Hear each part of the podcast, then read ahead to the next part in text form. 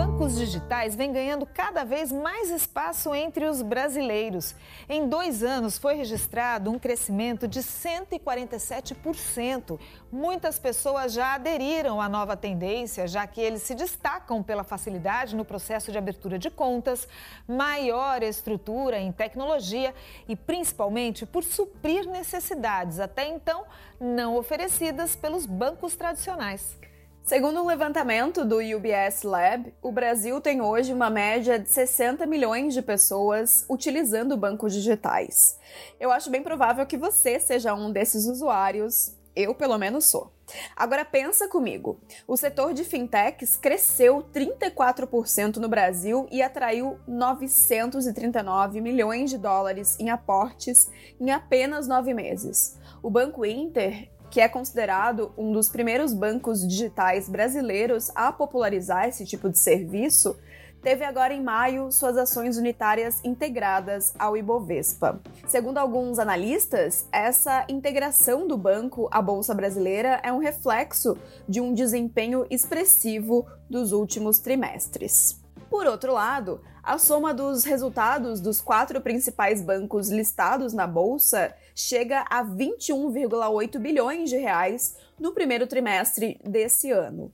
Uma alta aí de 46,4%, isso em comparação ao mesmo período do ano passado. O Santander divulgou hoje seu balanço do primeiro trimestre de 2021. O banco registrou o maior lucro líquido trimestral da sua história entre janeiro e março desse ano, atingindo 4 bilhões de reais. O Bradesco reportou um lucro líquido recorrente de 6 bilhões e meio de reais no primeiro trimestre de 2021. Começo falando do Itaú Unibanco, que teve um lucro de 6 bilhões 398 milhões de reais no primeiro trimestre agora de 2021.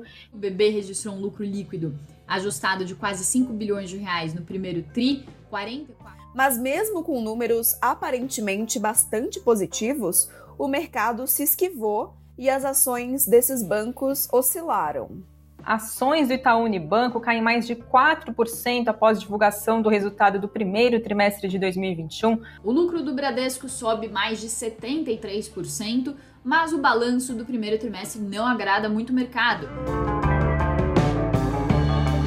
Eu sou Melina Flynn e no episódio de hoje nós vamos nos aprofundar nas mudanças recentes do sistema financeiro brasileiro. O que o crescimento das fintechs e a digitalização dos bancos tradicionais nos dizem sobre o futuro do dinheiro? Quais desafios o país e as instituições financeiras têm adiante?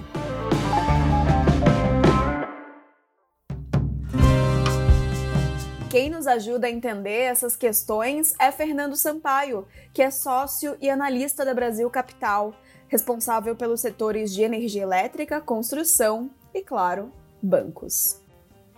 Fernando, vamos começar pelo começo. O que os balanços dos chamados bancos tradicionais, que foram divulgados na última semana, nos mostram e o que explica tais resultados? Os balanços que saíram agora, quer dizer, a gente já tinha vinha vindo vendo as tendências que a gente pôde ver efetivamente nos resultados agora no primeiro tri, né? Quer dizer, ao longo de 2020 inteiro a gente passou por uma crise muito grande, os bancos fizeram grandes provisões, então a expectativa já era o que a gente exatamente viu nos resultados, né? Então, o que a gente pôde ver? O custo de crédito caindo, esse foi o principal driver de geração de resultado do banco. A gente teve os FIIs sazonalmente mais fracos, mas com pressão em algumas das linhas, tá? Obviamente o custo operacional ele também veio melhor.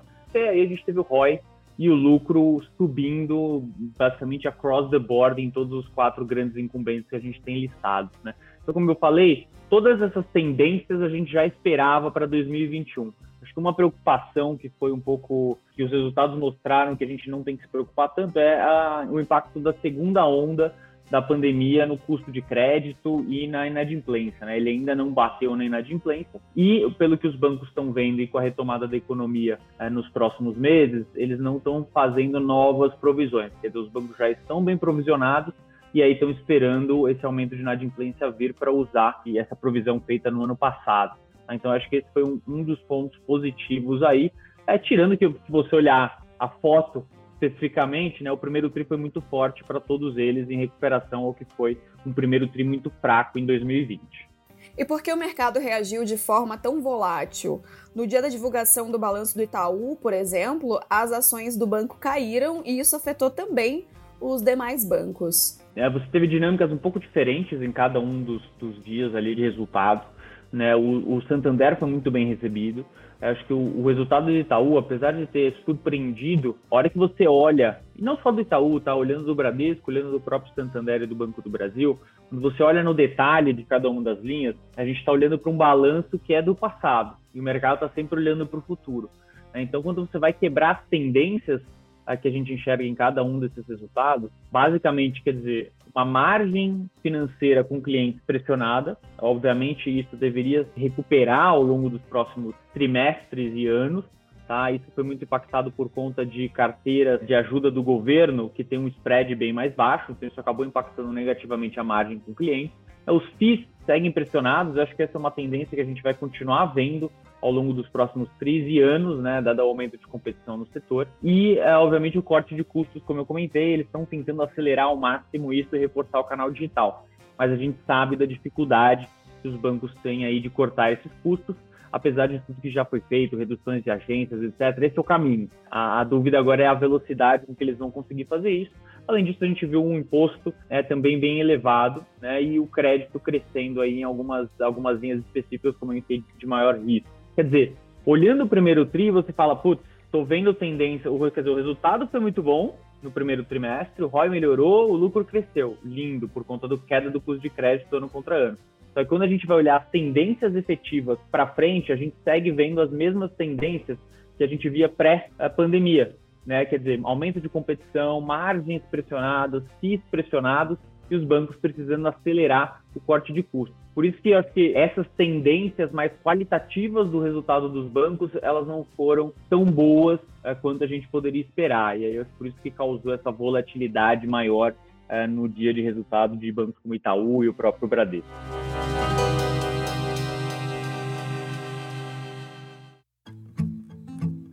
Bom, falando dos bancos digitais, as units do Banco Inter passaram a integrar o Ibovespa agora em maio.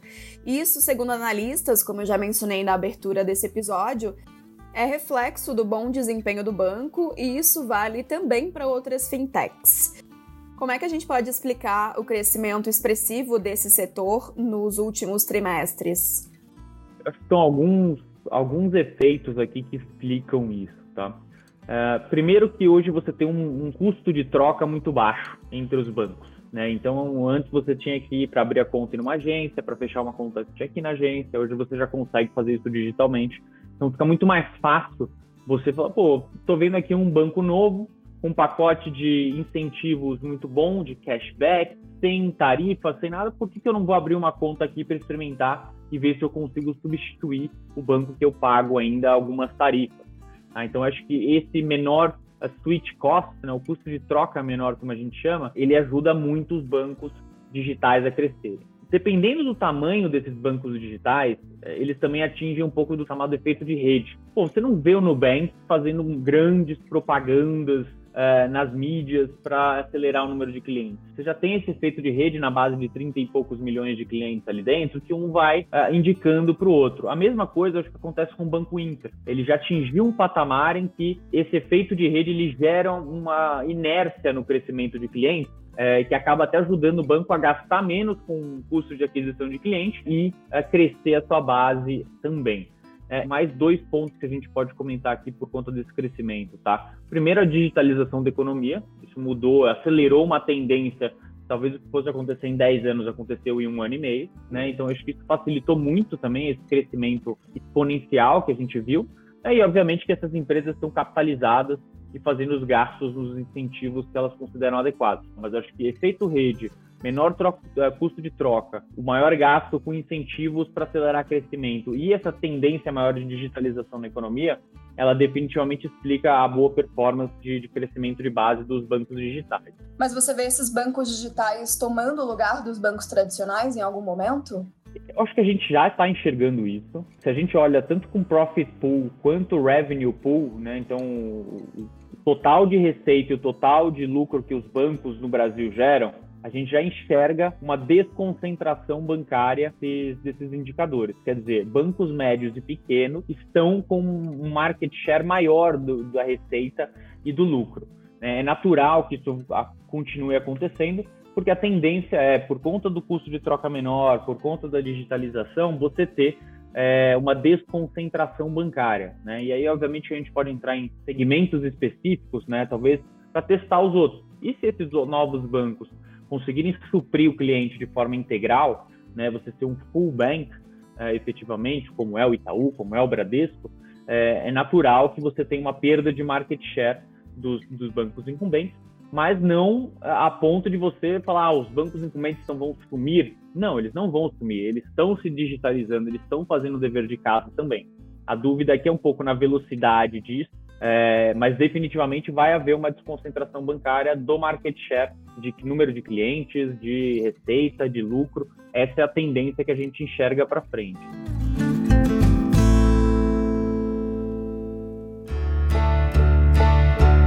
experiência de pagamento também vem mudando.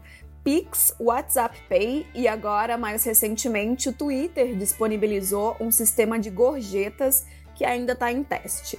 Esses sistemas vão abocanhar, digamos assim, as receitas dos bancos tradicionais? Há um certo temor sobre isso, Fernando?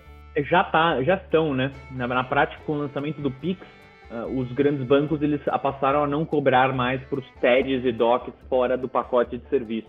E se você olhar a receita de serviço, especificamente a receita de conta corrente, é, nesse trimestre, as receitas estão caindo ano contra ano e tri contra tri. Tri contra tri é natural, porque você tem naturalmente uma sazonalidade mais forte nos, nos quartos trimestres, né? Só que quando a gente olha ano contra ano, mesmo com a base de clientes dos grandes bancos crescendo efetivamente, a gente tem uma queda né, na, na receita de conta corrente. Quer dizer, já está afetando tanto na parte de meios de pagamento transacional, agora a gente está vendo essa receita bater do lado da pessoa física, né, onde ela, você vai ter uma pressão maior é, nessas receitas de conta corrente, nas receitas de cartão, de anuidade de cartão. É natural que isso vá acontecendo e os grandes bancos estão participando disso também, né, à medida que também oferecem todos esses é, novos meios de pagamento, justamente pensando em como ficar com esse cliente dentro da sua base para não perdê-lo. Tá? É, mas isso já vem pressionando e vai continuar, na minha opinião, a pressionar essas receitas e serviços dos grandes bancos. Recentemente, Dan Schulman, CEO do PayPal, disse que nos próximos cinco anos haverá mais mudanças no sistema financeiro do que nos últimos 30 anos. Ele também afirmou que o Bitcoin vai liderar esse caminho menos dinheiro de papel, menos cartão de crédito. Você concorda com ele? Ó, quem sou eu para discordar do CEO do PayPal, né? É, mas eu diria que sim, com certeza a gente vai ter menos papel. Essa é uma tendência que vem acelerando demais. Né? Quando você vai para a China, é até difícil você pagar com papel. Nesse caso, eu acho que a China é o futuro do mundo como um todo, né? Então a gente vai cada vez mais é, ter menos papel é, sendo usado como meio de pagamento. E eu acho que o Pix é, e a adoção muito acelerada do Pix, né, ela vem mostrando isso claramente em termos de volume, em termos de número de transações, é, em termos de chaves Pix foram cadastradas, é um número aqui ao redor de mais de 200 milhões de chaves Pix já cadastradas. Natural que a gente vá caminhando para um mundo cada vez com menos papel dinheiro, né? Eu, eu tenho minhas dúvidas, acho que quanto ao Bitcoin em si ser o grande líder desse caminho de né, paperless na economia. Eu acho que você vai ter vários meios de pagamento aqui que vão uh, passar a ser adotados. Obviamente, as criptomoedas vão ganhar o seu market share cada vez mais acelerado. Né? Quando ele fala muito de, ah, nos próximos 5 a gente vai ter mais mudança que nos próximos 30, eu não tenho dúvida disso, dado o crescimento exponencial que a tecnologia proporciona em diversos mercados. Então, com certeza, a gente vai, vai ver essa aceleração. A única dúvida que eu colocaria aqui nessa frase é menos, menos papel e menos cartão de crédito. É, eu acho que é menos cartão e não menos crédito. Né? Eu acho que o crédito, ele cada vez mais vai ser uma tendência de uso disso, de uso de diferentes formas. Mas eu acho que ele segue com uma tendência muito clara e um dos principais meios de retenção dos clientes para as empresas. né? A empresa que você tiver um bom limite de crédito, tiver um bom user experience, um bom relacionamento, com certeza vai ser uma empresa que você vai prezar por ter é, no teu ali portfólio de bancos e métodos de pagamento que você vai usar, né? Então acho que essa com certeza é uma tendência que já existe e veio e vai continuar cada vez mais forte do uso do crédito no, nos pagamentos. Fernando, em 2019, o Brasil tinha quase 40 milhões de pessoas sem acesso à internet, segundo o IBGE. É um número muito alto para expectativas tão ambiciosas do setor financeiro, não? Como é que você vê esse abismo? Olha, é, é realmente um número bem alto. É, ele coincide ali com um número perto do número de desbancarizados que a gente tem no Brasil. Tá? Ao mesmo tempo, é um número que, chama atenção porque a gente tem mais de 230 milhões de smartphones no Brasil. Né? Quer dizer, tem 40 milhões de pessoas sem, quer dizer, os outros 180 milhões têm 234 milhões de celulares. Né? Então, quer dizer, você ainda tem um mercado muito grande. Eu acho que à medida que a tecnologia vai sendo cada vez mais barateada, o avanço das telecoms provendo mais internet nos quinhões do Brasil, né? Você com certeza vai reduzindo esse número de, de população sem acesso à internet e ao mesmo tempo você vai bancarizando essa população, né? Porque esse cliente que provavelmente era informal, não tinha acesso à internet, não necessariamente tem uma agência bancária na cidade dele, né? Se tiver vai ter uma da Caixa ou do Banco do Brasil, e ele não tinha comprovação de renda para lá ter um cartão da Caixa ou algo do tipo, um cartão do Banco do Brasil e, ou do Bradesco, que tem uma presença muito boa no, no Brasil inteiro, né? Agora, com os bancos digitais, esse é um cara que potencialmente vai conseguir abrir uma conta tranquilamente, ter acesso a crédito, aí ter muito mais acesso aos serviços financeiros que antes ele efetivamente não tinha. Né? Então, a tendência é que você tenha o número de contas se expandindo muito, contas por população também crescendo, por habitante crescendo bem, é, mas só os dois bancos, o primário e o secundário, é que vão efetivamente conseguir monetizar esses clientes, né? que é a grande dúvida é, hoje do, do setor quanto a esses grandes bancos digitais, fintechs, é, que é, beleza, você sabe crescer, é, mas eu quero ver você monetizar esse cliente e ter uma rentabilidade boa nesse cliente. Quer dizer, a expectativa é ambiciosa para o setor financeiro como um todo, você tem um mercado muito grande que ainda a ser penetrado, e acho que com a evolução é, de tecnologia, de é, maior distribuição de, de produtos via internet e a, a expansão da malha de atendimento de internet no país, é a tendência cada vez mais você é, atingir essas pessoas que estavam à margem do mercado. Para finalizar a nossa conversa, o que essa variedade de opções bancárias representa para o Brasil? A gente pode ver essa competitividade com bons olhos e até chamar esse movimento de revolução financeira, na tua opinião? Olha, eu acho que a gente pode com certeza chamar, dado que é uma é algo que a gente não viu nos últimos né, 30 anos é, e a gente está vendo nos últimos 5, 6 é, acontecendo de forma muito acelerada e como a gente estava falando anteriormente, isso vai acelerar para frente. Então, quer dizer, a competição aumentou no, no setor, você tem mais opções para o consumidor, opções mais baratas e você ainda fez com que os bancos tradicionais se mexessem para melhorar perante o seu próprio consumidor. Então, quer dizer, na prática, para o cliente dos bancos, né, para a pessoa que tem, que está inserida no mercado bancário brasileiro, isso foi ótimo, né? Melhor impossível. Uma outra discussão é quão, quanto essa competição vai ser boa para o setor em termos de estabilidade financeira. A gente sabe que, obviamente, com cinco grandes bancos o Bacen extremamente controlador do, da forma que é, é, a gente tem uma, um sistema financeiro muito estável.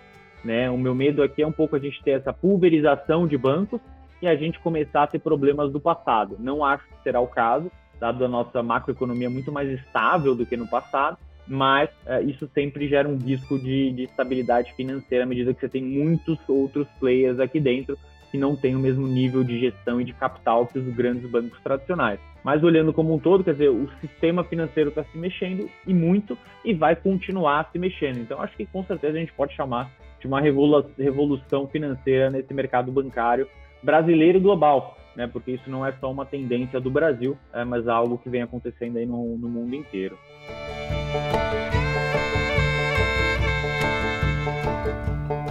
O Value Tips é o seu podcast semanal. A nossa missão é destrinchar os assuntos mais relevantes do Brasil e do mundo e que podem impactar a sua vida e os seus investimentos. Essa edição utilizou trechos da Suno Notícias, Invest News BR, Radar Infomoney e SBT.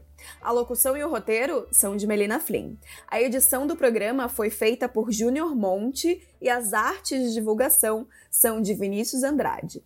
Tchau, até a próxima edição.